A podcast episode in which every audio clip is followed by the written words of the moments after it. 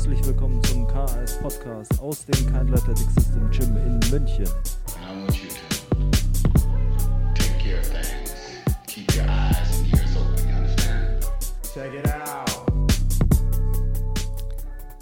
Herzlich willkommen zu einer neuen Folge des KS Podcasts. Mein Name ist Sebastian Keindl von Kindle Athletic System und heute möchte ich mich mal wieder einem Thema widmen, das mit Athleten zu tun hat und das jetzt gerade auch viele Footballer sicher beschäftigen wird und das eigentlich das Thema ist, mit dem sich Athletiktrainer und Athleten immer beschäftigen, denn es ist einer der heiligen goldenen Grale des Trainings und das Thema ist Game Speed. Wir werden dem Thema Game Speed mehrere Folgen widmen. Das ist die erste, die den Auftakt macht. Und aus diesem Grund ähm, werden wir heute oder ist mein Ziel für euch heute das ganze Thema erstmal ein bisschen einzukreisen, ein bisschen zu erläutern, dem Ganzen näher zu kommen, um was es geht, was die Probleme sind und schon mal die ersten Dinge anzusprechen, die ihr mitnehmen könnt, auch für euer Training natürlich oder die ihr als Coaches auch mitnehmen könnt für eure Trainingsplanung. Denn ähm, es gibt einige Themen oder einige Dinge zu diesem Thema, die wichtig sind. Wenn wir erstmal anfangen zu definieren, was der Fokus ist in den meisten Fällen, dann werden wir feststellen, der Fokus ist oftmals darauf, dass Game Speed nicht linear ist. Das bedeutet, bei Game Speed geht es nicht darum, eine Strecke gerade zu laufen, sondern es geht ja viel mehr darum, im Spiel Richtungswechsel gut zu absolvieren, eine hohe Geschwindigkeit bei nicht-linearen Bewegungen halten zu können und äh, aus eben schnell rauszukommen. Ein zweiter Punkt, auf den immer wieder natürlich gepocht wird oder der immer wieder betont wird, ist die Tatsache, dass Game Speed primär definiert wird durch Beschleunigungen. Die, der Antritt ist wichtig.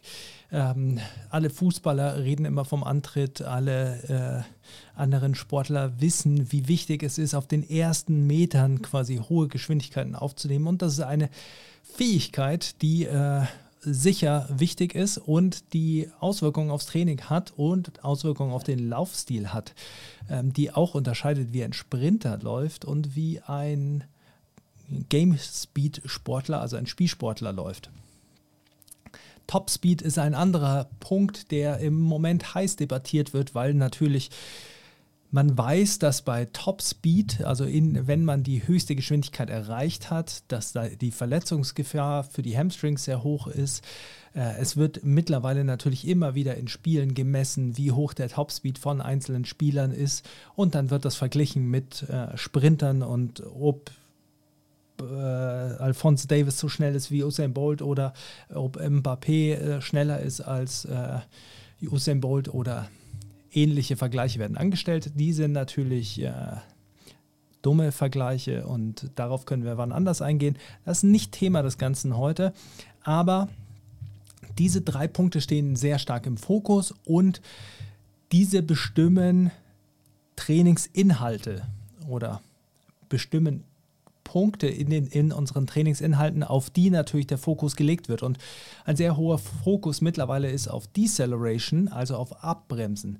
Denn man weiß natürlich, jeder Richtungswechsel ist Abbremsen und wieder beschleunigen oder Abbremsen und Umlenken der Beschleunigung in eine andere Richtung.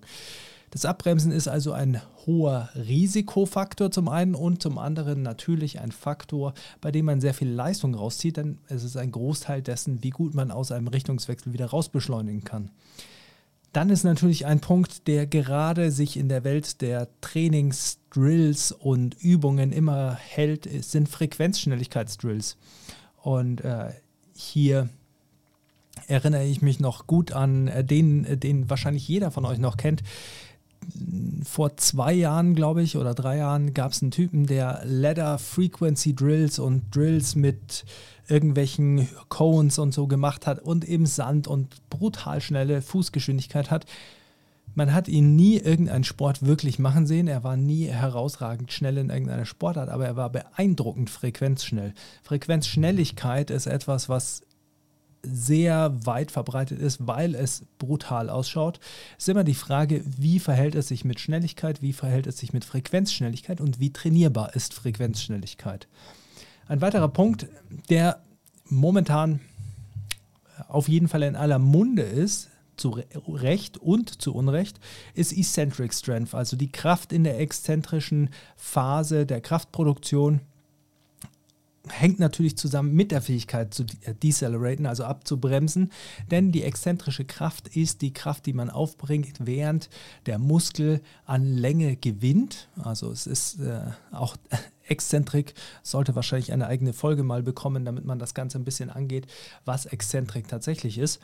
Ähm, und genau in das gleiche Horn spielt natürlich Isometric Strength, denn es gibt bei Dehnungsverkürzungszyklussen, also der Verbindung von Exzentrik und Konzentrik, also abbremsen und wieder beschleunigen oder ähm, beim Springen zum Beispiel der Ausholbewegung Exzentrik und dem Absprung der Konzentrik, gibt es natürlich eine kurze Phase der isometrischen Kontraktion, also in der der Muskel keine Länge gewinnt oder keine Länge verliert, sondern eine Position hält. Isometrisches Krafttraining wird auch äh, eingesetzt aus präventiven, Inhalt, äh, aus präventiven Aspekten, um natürlich Sehnen äh, darauf vorzubereiten, wie die Belastung ist und die Kollagenstruktur von Sehnen positiv zu beeinflussen. Die Frage, die sich oft stellt, ist, wie verbindet man oder wie hängt Speed zusammen mit Conditioning? Denn kann ich über Spielformen, über die ich meine Condition verbessere oder erhalte oder über spezifisches Training, über das ich vielleicht äh, Kleinfeldspiele im Fußball oder ähm, äh, Fast Break Drills im Basketball, kann ich darüber Schnelligkeit entwickeln und kann ich darüber gleichzeitig spezifische Condition entwickeln und wie wichtig ist die, der Conditioning-Effekt oder das Conditioning mit hochintensiven Inhalten, also mit Inhalten, bei denen es tatsächlich schon ums Sprinten geht. Wenn wir uns überlegen, ähm, einen Punkt habe ich noch vergessen, der oft, der oft auch noch äh, mit reinspielt und der natürlich auch für fancyste Drills und fancyste Equipment sorgt und das ist Reaktion die Reaktion auf visuelle und auditive äh, Signale, die Reaktion auf äh, Situationen, die dann dazu führen, dass man natürlich eine Anpassung auslöst, also eine Beschleunigung oder ein Abbremsen oder ein Manöver eben einleitet. Wenn wir uns als erstes mal überlegen, was die Trainingsinhalte sind, die wir zur Verfügung haben im Athletiktraining, und wir nehmen jetzt mal das spezifische Training aus, außen vor oder halten es außen vor, wir nehmen es raus, damit wir das Ganze mal differenziert betrachten können.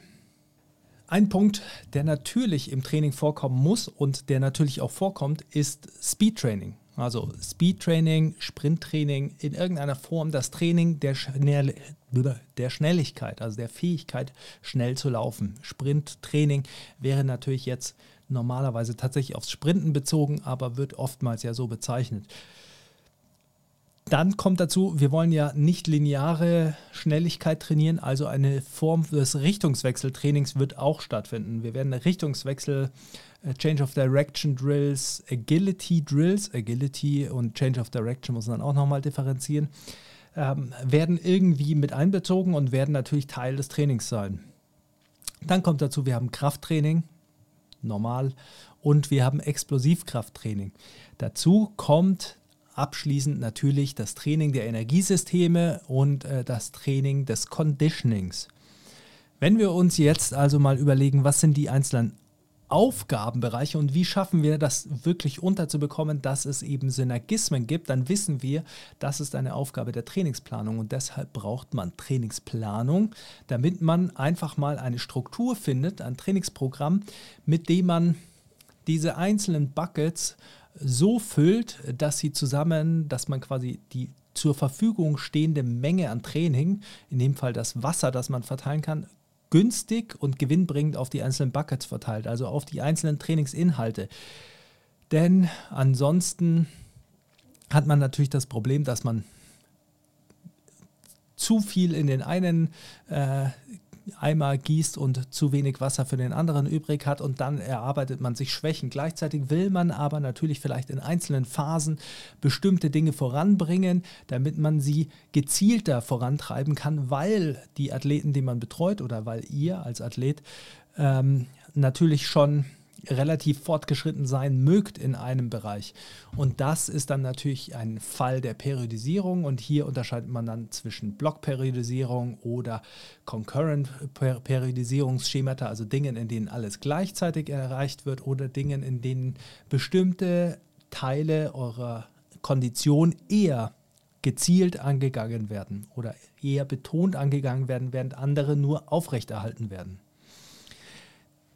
Wir sehen also, dass Planung und Trainingsplanung, Periodisierung eigentlich hier nur die Aufgabe der Organisation erstmal haben, damit wir nichts vergessen, damit wir eben keine Fehler machen und irgendwelche Trainingsinhalte auslassen. Denn das wäre natürlich ein Fehler, der sich hinterher zeigt in Verletzungsanfälligkeit, in Schwächen, die dann während der Saison aufkommen und die dann nicht mehr aufzuholen sind. Wenn wir erstmal nur die Schnelligkeit betrachten, dann müssen wir, oder um das günstig zu betrachten, muss ich euch mal ein Konzept vorstellen, mit dem wir viel arbeiten und das ist das von Expression und Kapazität. Man kann hier ganz vereinfacht sagen, Kapazitäten sind alle Dinge, auf denen Leistung aufbaut die aber nicht direkt Leistung bringen, sondern die diese ermöglichen. Expressionen sind alle Inhalte oder alle Trainingsmittel, die dazu führen, dass die Leistung direkt entwickelt wird. Also wir sorgen dafür quasi eine Leistung zu zeigen und sie durch diese Trainingsmittel oder Trainingsinterventionen herauszukitzeln. Wenn wir uns jetzt also linear anschauen, dann basiert nicht lineare Schnelligkeit, also die Expression, die wir erreichen wollen, unser Game Speed tatsächlich basiert natürlich auf der Kapazität der linearen Schnelligkeit. Denn wenn du nicht schnell geradeaus laufen kannst, dann kannst du auch nicht schnell mit Richtungswechseln laufen. So einfach ist es. Gleichzeitig ist es natürlich nicht so, nur weil du schnell geradeaus laufen kannst, kannst du nicht schnell mit Richtungswechseln laufen. Das wissen wir alle, das ist logisch. Ähm, das führt natürlich dazu, dass zumindest die meisten wissen, dass man äh, Schnelligkeit gezielt entwickeln muss, damit man sie dann in einen spezifischen Kontext transferieren kann. Hier haben wir wieder Spezifik, Transfer, nicht immer gleich. Wenn wir uns dann dem Sprinttraining oder Speedtraining nähern, dann sehen wir auch schon, Sprinten hat eine hohe strukturelle Belastung. Also oftmals kennen viele Shin-Splints von Speedtraining oder auch von Change of Direction Training dann ähm, Hamstring-Strains, Adduktoren-Strains. Also wir sehen hier schon, dass Verletzungen entstehen können oder Strukturen überlastet sind, Achillessehnen, Patella, Jumpers Knee. Ähm, es gibt viele Dinge, die wir kennen, ähm, die Überlastungen darstellen, struktureller Natur. Und bei strukturellen Überlastungen kann man ja schon mal überlegen, okay, zum einen kann es sein, die Struktur ist nicht darauf vorbereitet oder zum zweiten, wir haben hier einfach eine Überlastung, die aufgrund einer zu hohen Belastung oder einer zu schlechten Relation von Regeneration und Belastung basiert und die gleichzeitig auch nicht nur eine schlechte Relation von Regeneration und Belastung darstellt, sondern vielleicht auch eine zu sprunghafte ähm, Steigerung der Belastung in diesem Bereich, also eine mangelnde Vorbereitung auf das, was kommt, darstellt.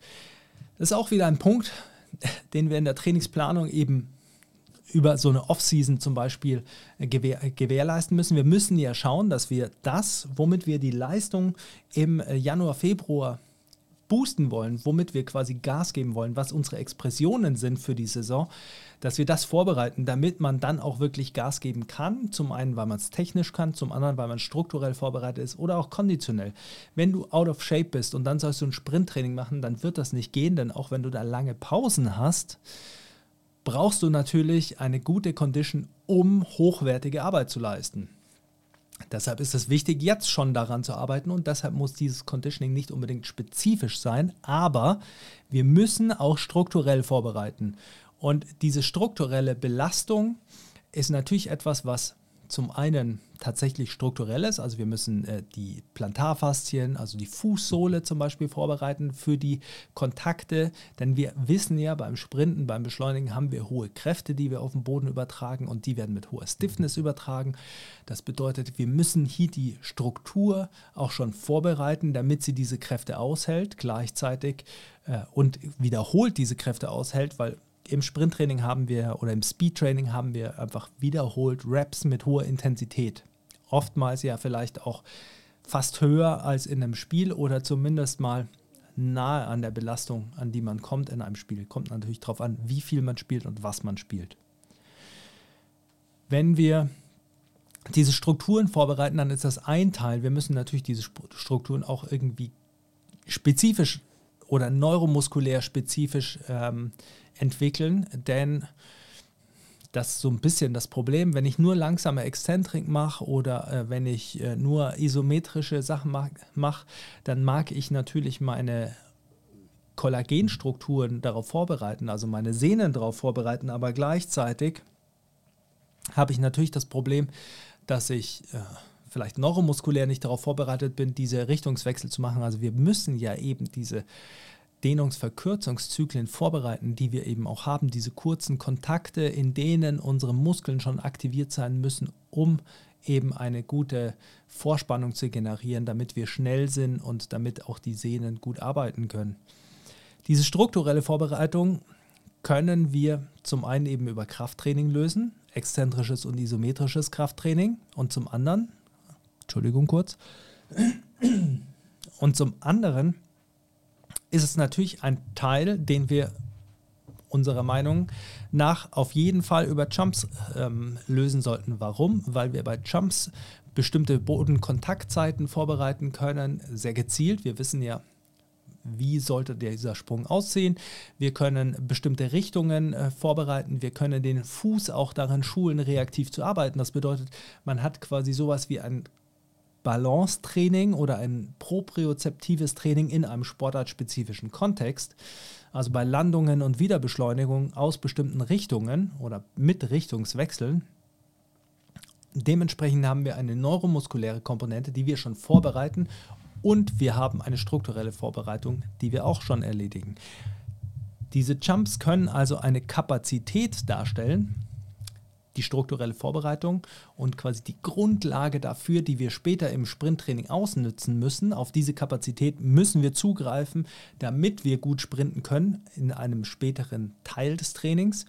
Und zum anderen ist es natürlich auch schon eine Expression, denn hier können wir gezielt spezifische Explosivkraftfähigkeiten und zum Beispiel auch Deceleration und Acceleration Fähigkeiten, also schon Dinge, die für Kopplung wichtig sind, für Richtungswechsel, die können wir schon vorbereiten. Und dafür nutzt man eben äh, sehr gut Sprünge und deshalb sind Sprünge seit jeher äh, immer schon Teil des äh, Athletiktrainings. Ähm, ich weiß gar nicht, wie das, wie alt das älteste Buch ist, das ich je gesehen habe, äh, in dem Sprünge vorkommen. Ich glaube 1920er Jahre, irgendwie sowas. Ähm, also es ist ein naheliegendes Trainingsmittel und es bewährt sich natürlich. Man muss eben schauen, setzt man es strukturell ein, extensive Sprünge, setzt man es leistungsentwickelt ein, intensive Sprünge. Unterschiedliche Zeiten, zu denen die Sprünge genutzt werden, unterschiedliche Aufgaben, die die Sprünge haben und dementsprechend natürlich auch unterschiedliches Programming, also unterschiedliche Wiederholungszahlen. Extensive Sprünge haben meistens eine größere Range of Motion und äh, eine höhere Zahl an Wiederholungen sind, aber eben nicht so intensiv. Wir haben bei struktureller Vorbereitung natürlich auch Krafttraining als einen Teil der strukturellen oder als ein Teil des Trainings, das auf strukturelle Vorbereitung ausgerichtet ist. Und ich habe gerade schon angesprochen, natürlich haben wir hier exzentrisches und isometrisches Training, um schon mal die Strukturen auch im Muskel habt ihr serienelastische Elemente. Also ein Muskel äh, besteht aus in Reihe geschalteten äh, Muskel, sagen wir einfach mal, um es ganz einfach zu halten, in Reihe geschaltete Muskelfasern. Also eigentlich hat man Muskelbündel quasi. Naja, und hier haben wir in Reihe geschaltet auch wieder elastische Elemente, sogenannte Z-Scheiben.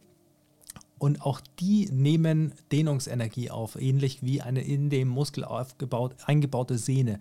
Und alleine das zum Beispiel muss man schon trainieren äh, und darauf muss man mit exzentrischem Training oder baut die Exzentrik im Krafttraining schon einen Schutz auf oder eine Vorbereitung.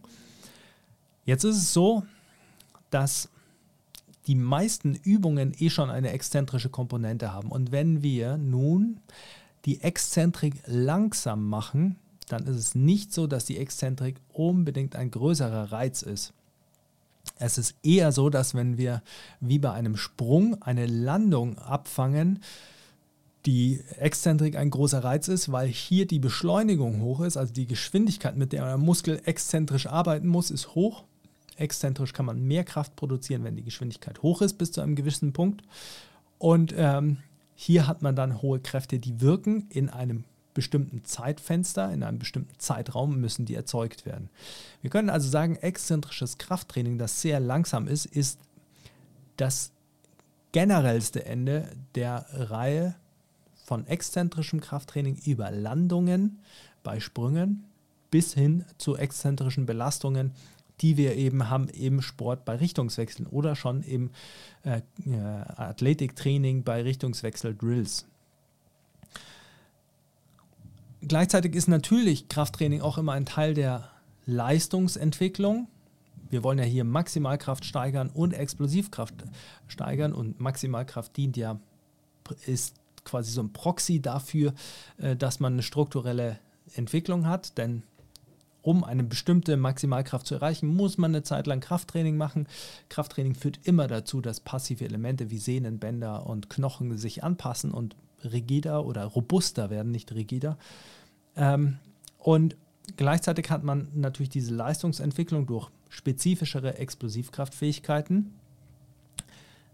Da muss man aber sagen, dass es bleibt immer eine Kapazität, da alles, was wir natürlich an Explosivkraft trainieren, nur wieder ausgenutzt werden kann über spezifischen Kontext, also über Beschleunigung, über Sprinten, über Richtungswechsel. Das dient quasi nur als Fähigkeit dafür da, ähm, das ausnutzen zu können in diesen spezifischen Inhalten.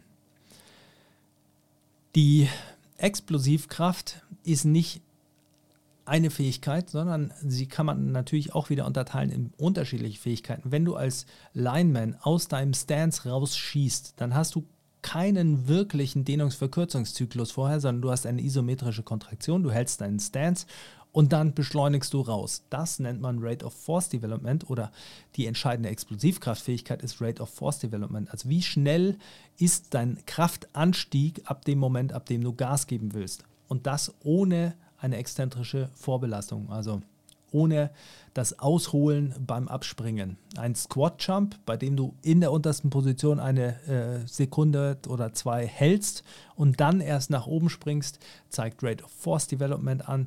Oder ja, äh, lassen wir es dabei. Und ein Counter Movement Jump, bei dem du eine Ausholbewegung hast, äh, zeigt dir eine elastische Arbeit an oder eine exzentrische Arbeit, kann man auch daraus lesen. Dementsprechend ist es natürlich so, dass Olympic Lifts, da kommen wir wieder auf ein Thema, das ich oft anspreche, aber weil ich auch oft darauf angesprochen werde, dass Olympic Lifts primär Rate of Force Development trainieren, denn es geht darum, wie kannst du schnell aus einer fast konzentrischen Bewegung maximal rausbeschleunigen. Es ist eine Kapazität und es ist eine spezifische Kapazität, auf der andere Explosivkraftfähigkeiten wieder aufbauen. Aber wir bewegen uns hier in einem Bereich, der natürlich nicht spezifisch per se ist. Bei Sprüngen haben wir die Möglichkeit zu sehen, machen wir Seated Box Jumps, bei denen wir aus einer äh, statischen Position oder aus einer isometrischen Kontraktion heraus springen und dementsprechend Rate of Force Development trainieren oder machen wir einen Hexbar Jump zum Beispiel vom Boden weg. Also äh, liegt die Handel am Boden und dann springen wir von dort aus weg. Dann ist das Rate of Force Development fokussiert. Und wenn wir das Ganze machen mit einer Ausholbewegung, dann haben wir eine andere Fähigkeit, die quasi trainiert wird. Jetzt muss man dazu sagen, ich rede die ganze Zeit davon, dass Rate of Force Development eine Fähigkeit ist. Es ist nicht eine Fähigkeit, es ist eine Metrik. Aber diese Metrik spiegelt eine Fähigkeit wider. Die Fähigkeit ist eigentlich Startkraft, die man damit misst oder die man äh, früher äh, so bezeichnet hat. Hm, wobei es Startkraft auch gibt in einem exzentrisch-konzentrischen Kontext. Aber ich will euch jetzt nicht hier zunörden, zu krass. Wir sehen also einen Punkt, warum Jumps für mich so wertvoll sind und Olympic Lifts so übergeordnet sind, also Jumps sind Olympic Lifts so übergeordnet, ist einfach, weil wir hier ein Level genauer arbeiten können, als wir es bei Olympic Lifts machen können. Olympic Lifts verbessern Jumps oder die Fähigkeiten, die wir bei Jumps dann auch verbessern. Also man kann sie einsetzen, man kann sie gewinnbringend einsetzen, aber wie ich in der Squats-Folge auch erklärt habe, denke ich, sollte man immer überlegen, was sind die Downsides einer Übung und was sind die Upsides, also was sind die Risiken, die ich eingehe und was ist die Belastung, die ich damit in Kauf nehme und was sind die Dinge, die ich quasi als Bonus rausziehe aus äh, dieser Übung. Wenn du eine Folge nur über Olympic Lifts für Game Speed, für Schnelligkeit, für äh, Sport haben willst, dann äh, schreib es in die Kommentare, dann äh, mache ich diese Folge auch. Wenn wir mal ein wenig äh, zusammenfassen, natürlich beschäftige ich mich zum Beispiel auch mit dem Training von Sprintern und mit Leichtathletiktraining und wie man Schnelligkeit entwickelt, weil das natürlich auch zeigt, wie genau die Methoden bei den Leuten funktionieren und angewendet werden und sich über Jahre entwickelt haben. Und das ist ein wichtiger Punkt. Wie, was hat sich durchgesetzt quasi, wenn man Leute schnell machen will? Aber es ist super wichtig, dass wir nicht anfangen, einfach zu übernehmen, was Leichtathleten machen und Sprinter machen und das mit Spielsportlern machen. Denn wir haben hier natürlich andere Regeln. Und diese Regeln gelten auch ein wenig für den Laufstil und für die Art der Beschleunigung, aber darauf möchte ich heute nicht eingehen. Ähm, das Einzige, worauf ich eingehen möchte, sind drei Punkte, die man hier beachten muss, warum Spielsportler nicht Speed wie Sprinter äh, entwickeln sollten. Der erste Punkt ist, die Technik fehlt.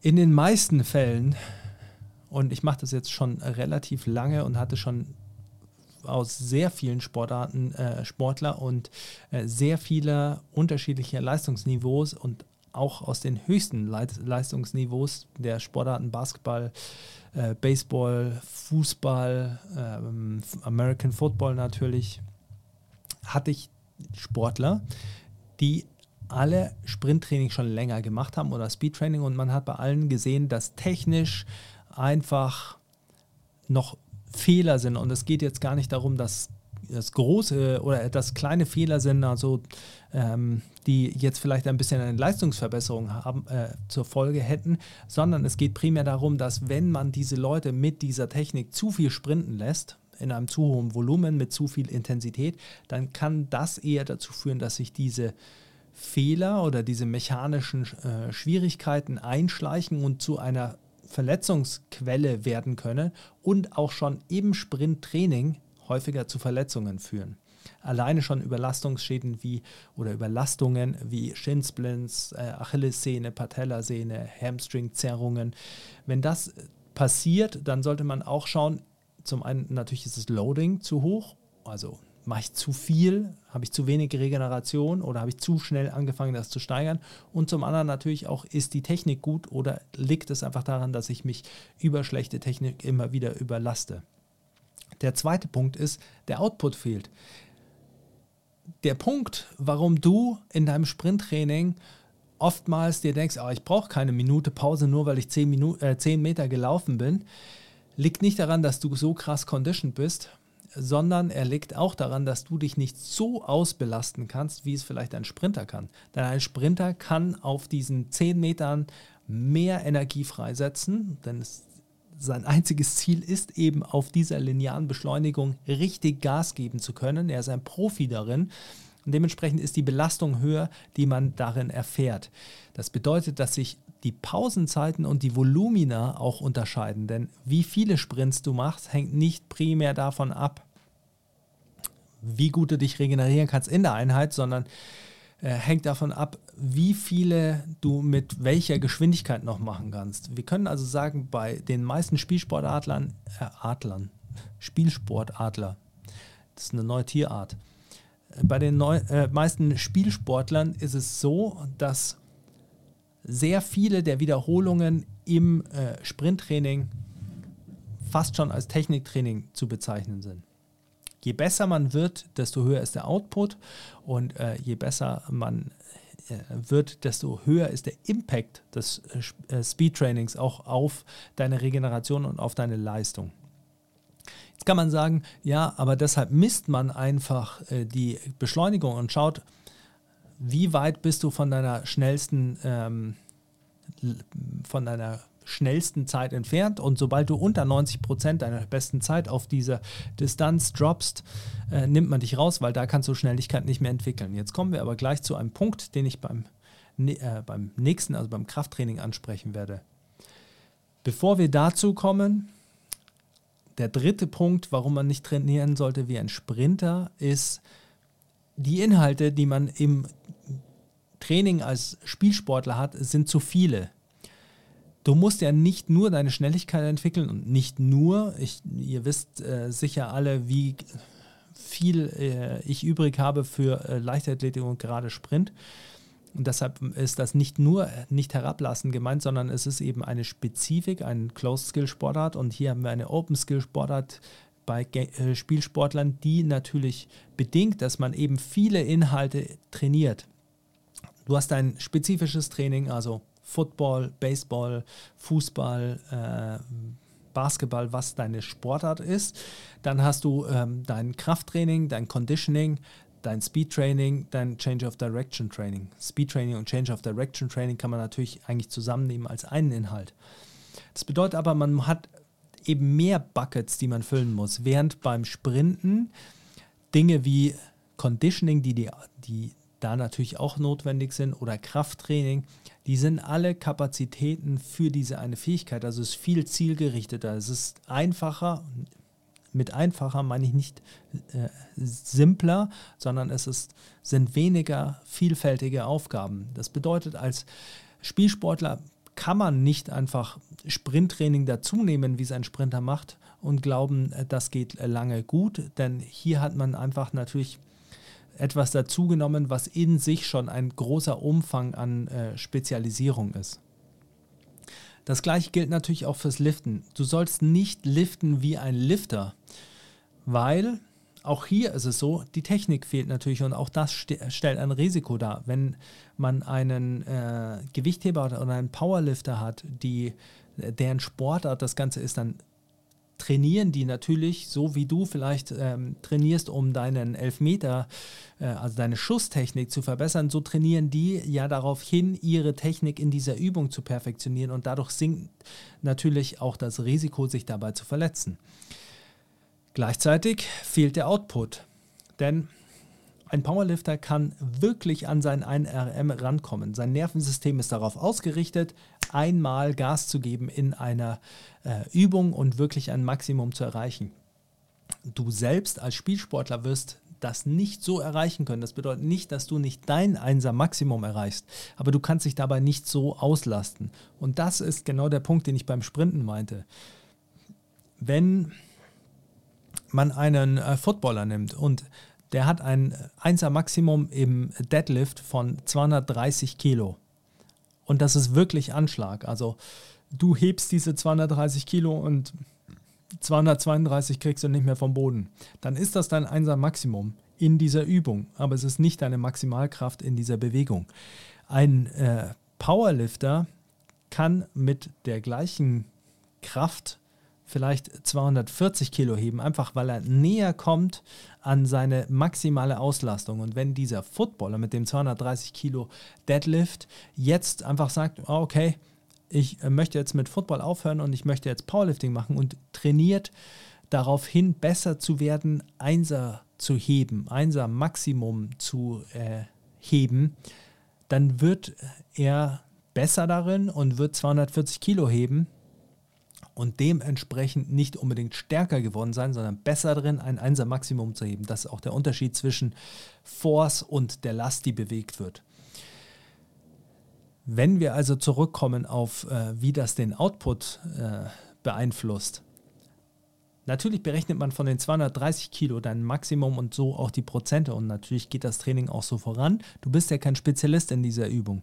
Gleichzeitig ist es natürlich so, dass du mit 90 Prozent mehr Wiederholungen schaffen wirst äh, oder zumindest mal näher rankommst, mehr Wiederholungen zu machen äh, als ein Powerlifter. Und das zeigen zum Beispiel auch so Rap-Tabellen, wie wenn man sich äh, von Mladen Jovanovic gibt, diese Tabelle, bei der von Dan Baker, Cal Dietz und äh, Mike Tuscherer die Wiederholungen nebeneinander gestellt wurden. Mike Tuscherer, Powerlifter, Cal Dietz trainiert äh, primär ähm, die One-Sportler oder hat zu dieser Zeit die One-Sportler trainiert in verschiedenen Sportarten. Dan Baker hat äh, Rugby-Profis trainiert. Und man sieht hier schon ganz deutlich, dass äh, Cal Dietz und Dan Baker die Wiederholungen weiter oben angesetzt haben. Also die können mehr wieder, oder das Dreier-Maximum liegt weiter oben bei 92% oder 95%, während äh, Mike Tuscherer sagt, ein Powerlifter kann ab äh, 90% ungefähr nur noch Einser heben.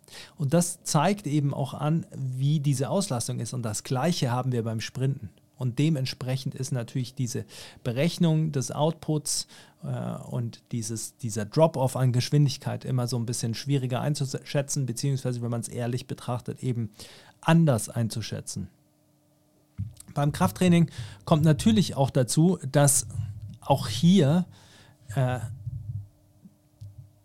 die, Inhalte zu viel sind. Also ich kann nicht und ich sollte nicht mein Krafttraining so strukturieren, wie ein Powerlifter das Training strukturiert, einfach nur, weil ich stärker werden muss für meinen Sport.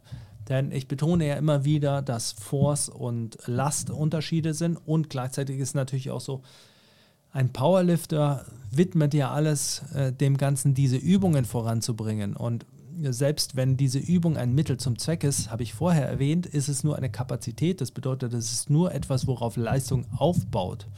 Und die muss man ja ausnützen. Und dementsprechend, wenn du nur immer, ich bin ein großer Fan von Basis und langer Entwicklung, aber wenn du nur immer diese Basis legst und darin Spezialist wirst, dann wirst du ein viel zu guter Lifter für das, was du rausholen kannst.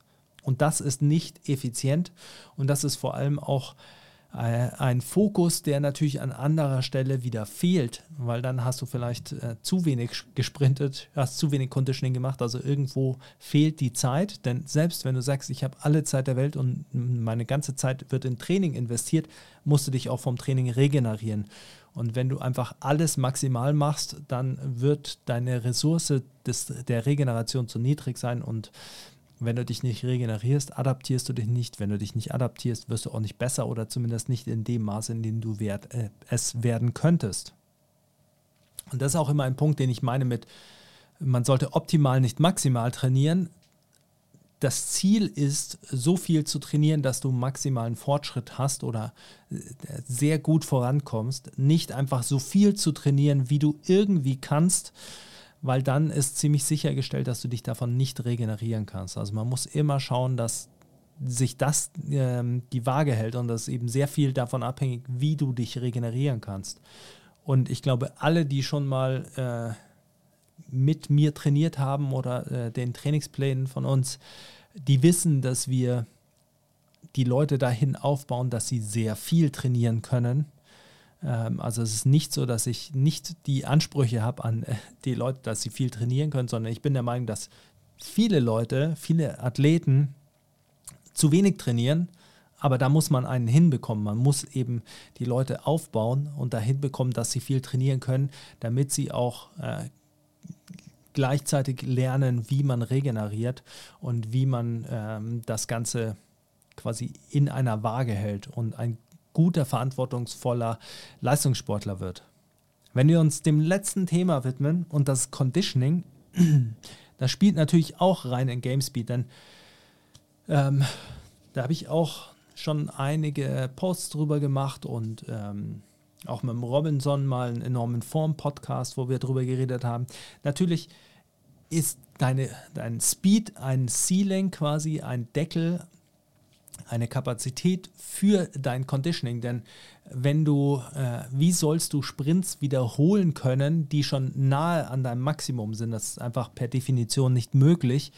Dementsprechend ist es natürlich wichtig, deine maximale Geschwindigkeit nach oben zu schrauben, denn dann sind die meisten Sprints, die du im Spiel machst, eben submaximaler und dementsprechend erholst du dich leichter davon. Das immer wieder das Beispiel, das am einfachsten zu verstehen ist, ist, wenn du 100 Kilo auf Wiederholungen Bank drücken willst, dann ist nicht unbedingt äh, die beste Methode, 100 Kilo immer wieder auf Wiederholungen Bank zu drücken oder mit bestimmten Pausen zu arbeiten, sondern äh, ein Punkt, den du machen solltest, ist dein Ceiling nach oben schreiben, schrauben, also dein 1er Maximum. Denn wenn du von deinem 1er Maximum von 130 Kilo im Bankdrücken auf 160 gehst, dann wirst du automatisch mehr Wiederholungen mit 100 Kilo drücken, denn es ist prozentual in Relation zu deinem Maximum weniger. Gleichzeitig ist es natürlich so, dass jemand, der 160 Kilo, also sein Maximum steigert von 130 auf 160 und aber immer wieder auch Einheiten einbaut, in denen er quasi daran arbeitet, mehr Wiederholungen zu drücken mit 100 Kilo, der wird den Sportler schlagen, der nur versucht, sein Maximum auf 160 Kilo zu steigern. Und das Gleiche haben wir natürlich bei Conditioning. Das bedeutet, Conditioning hat eben einen energetischen Aspekt, einen Effizienzaspekt und sollte auch Kapazitäten aufbauen. Diese Grundlagen, aerobe Grundlage, anaerobe Grundlage, alles, was wir brauchen, das sind Dinge, die sich gerade in diesem Bereich des Conditionings über längere Phasen aufbauen. Also Leute, die bei Dan Baker habe ich das mal gelesen, ähm, der hat das beschrieben bei Rugby-Spielern. Wenn ein Rugby-Spieler älter wird, dann braucht er weniger aerobes Training, weil sich das quasi über die ganzen Jahre, die er immer weiter trainiert hat, aufgebaut hat. Aber er braucht mehr Speed-Training, weil Speed natürlich mit dem Alter schlechter wird. Wir haben also hier einen Faktor, wenn man älter wird, sollte das Conditioning eh besser werden, wenn man konstant trainiert. Diese Grundlagen aufzubauen ist eben eine Sache des konstanten Trainings, des langfristigen Trainings und eben nie auf Conditioning zu verzichten. Wenn wir dann Richtung Expression kommen, also Richtung spezifisches Conditioning, dann geht es natürlich darum, wie baue ich das Ganze auf? Ich kann das über Kleinfeldspiele ähm, aufbauen, so wie man es im Fußball auch viel macht. Ich kann bestimmte äh, äh, Gameformen ähm, äh, raussuchen, die das Ganze eben spezifisch umsetzen. Dafür brauche ich natürlich die Grundlagen, weil wenn ich aerob einfach nichts zum Rausholen habe, was will ich dann groß umsetzen spezifisch? Also auch hier spielt Sprinttraining und Game Speed eine übergeordnete Rolle, denn ich muss quasi schnell sein, ich muss gute Richtungswechsel machen, damit ich das spezifisch dann auch für mein Conditioning ausnutzen kann. Man muss aber auch natürlich immer dabei bedenken, wenn mein Conditioning hoch ist, dann werde ich dabei laufen, denn in den meisten Spielsportarten laufen wir nun mal. Und das bedeutet, ich habe hier eine strukturelle Belastung für meine Füße, Schienbeine, Knie, Hüfte, alles Mögliche, von der ich mich auch regenerieren muss. Wenn ich jetzt also im Krafttraining strukturell einfach nur auf die Kacke haue, weil ich sage, ich muss das vorbauen, wenn ich dann mein Sprinttraining auch noch anziehe und mein äh, äh Change of Direction Training und dann sage ich, ich will der best conditionste Typ sein, dann habe ich das Problem, dass man bei vielen College, Colleges sieht und vielen College-Mannschaften, man kreiert einfach Überlastungen, gerade in den letzten Phasen der Offseason, gerade dann, wenn es zu den Camps geht und äh, wenn es eigentlich wichtig wäre, fit zu sein. Und dann kommen die ganzen Überlastungsschäden, die einfach daraus entstehen, dass man versucht, alles gleichzeitig anzuheben. Deshalb ist es eben äh, sinnvoll, bei Conditioning nicht einfach nur die Dinge rauszusuchen, die möglichst hart sind und äh, die möglichst irgendwie äh, spezifisch sind, sondern hier können wir uns zunutze machen, dass man eben diese Grundlagen auch genereller entwickeln kann. Das sind Sachen, wofür wir zum Beispiel High Knee Runs auf der Stelle einsetzen, weil man hier einfach weniger Impact generiert ähm, wie wir Intervalle auf dem Eco-Bike einsetzen oder jetzt auch ähm, Intervalle mit Rudergeräten oder am Ski-Erg einsetzen oder Zirkel einsetzen in unserem Training. Hier kann man schon eine Grundlage setzen und das ist natürlich abhängig von der Sportart, die man macht, wie viel man von welchem Energiesystem trainiert. Aber hier sollte man smart sein und eben sehen, ist der Fokus in meinem Krafttraining zum Beispiel strukturelle Vorbereitung, dann muss ich auch den Strukturen die Regeneration geben, die sie brauchen, um sich darauf, daran anzupassen. Und das wiederum bedeutet natürlich auch, ich kann nicht ähm, in meinem Conditioning auch noch super viel laufen. Das ist so ein bisschen der Punkt, ähm, der wichtig ist, gerade als äh, Spielsportler, weil man hier viele Inhalte hat, viele Trainingseinheiten und man muss sich von allen Trainingseinheiten irgendwie regenerieren. Und deshalb sagen wir auch immer, man muss in Anpassungen denken, wenn man Training plant und man muss auch schauen, dass man eben die Regeneration der einzelnen Systeme im Auge hat, denn nicht nur deine Muskeln sind irgendwie wichtig, um sich zu regenerieren und äh, man sollte sich nicht nur Gedanken darüber machen, wann muss ich meinen Shake trinken und wie viel äh, Zeit muss ich äh, lassen, bis ich die, das nächste Mal die Muskelgruppe trainiere, sondern wann regeneriert sich dein Nervensystem, damit du sprinten kannst. Äh, wann äh, und auch Lernen, Bewegungslernen ist ja auch von einem frischen Nervensystem abhängig. Wann sind meine Sehnen wieder belastbar? Wann regenerieren die sich? Denn nur weil ich exzentrisches Training mache, um meine Sehnen zu verbessern oder isometrisches Training, bedeutet es natürlich nicht, dass ich trainiert habe, dann höre ich auf mit dem Training und dann ist meine Sehne besser, sondern dann passt sie sich ja an an den Reiz. Das sind die Dinge, die man so mal bei GameSpeed juggeln muss und vielleicht auch einen Überblick, warum äh, ich immer wieder bestimmte Dinge betone, sowas wie man sollte nicht wie ein Lifter liften, man sollte nicht wie ein Sprinter Sprinttraining machen ähm, und warum es eben vielleicht manche Dinge gibt, die super fancy ausschauen und die du vielleicht auch machen möchtest, aber die einfach nicht die richtige Lösung sind und die in vielen Fällen äh, nicht zu einem guten Ergebnis führen. Und ich möchte hier nochmal auf den Super Frequency Drill Guy im Sand eingehen. Wenn zu diesem Zeitpunkt alle diese Drills so gehypt haben und alle diese Drills gemacht haben, wo sind zwei, drei Jahre später die ganzen Leute, die davon wirklich so schnell geworden sind? Wo sind sie? sie es gibt keinen Search in äh, New Talent, in äh, krassesten äh, Leuten, die durch diese Drills alle durch die Decke gegangen sind. Und das ist genau der Punkt, den man sich immer vor Augen halten sollte, wenn man jetzt auch wieder die ganzen neuen äh, fancy Moves und Drills sieht, die so propagiert werden im Sprinttraining, äh, im Speedtraining, ähm, überlegt euch, ob das wirklich besser ist als das, was eigentlich äh, die ganze Zeit schon Leute wirklich schnell gemacht hat. Und ähm, dann werdet ihr meistens äh, zu der Antwort kommen, wenn man äh, sich überlegt, wie man das Ganze einbaut, es hat äh, nicht die Berechtigung, andere Dinge zu verdrängen. Ich hoffe, das hat euch schon mal viel Spaß gemacht, schon mal äh, viel weitergebracht in eurem GameSpeed Training, in eurem Training für eure Schnelligkeit. Denn es ist ein wunderbares Thema und es ist ein faszinierendes Thema. Und äh, wie ihr seht, habe ich mir über die Jahre natürlich auch schon einiges an Gedanken darüber gemacht und äh, sehr viele Quellen dazu äh, gelesen und äh, Studien gelesen und versucht zu verstehen, wie das ganze Konstrukt zusammenhängt und auch natürlich im Training mit den Leuten zu analysieren, was sich gut entwickelt und wie man das Ganze wirklich verbessert und welche Sachen einfach nur irgendwelche Gimmicks sind. Ich hoffe, davon von dieser Erfahrung konnte ich ein wenig was mit euch teilen. Falls ihr Fragen zum Gamespeed habt oder zu irgendwelchen Dingen, die ich angesprochen habe, dann natürlich in die Kommentare. Ansonsten, äh, ich werde nicht müde, das Ganze äh, zu erwähnen, denn ich äh, wünsche es mir sehr.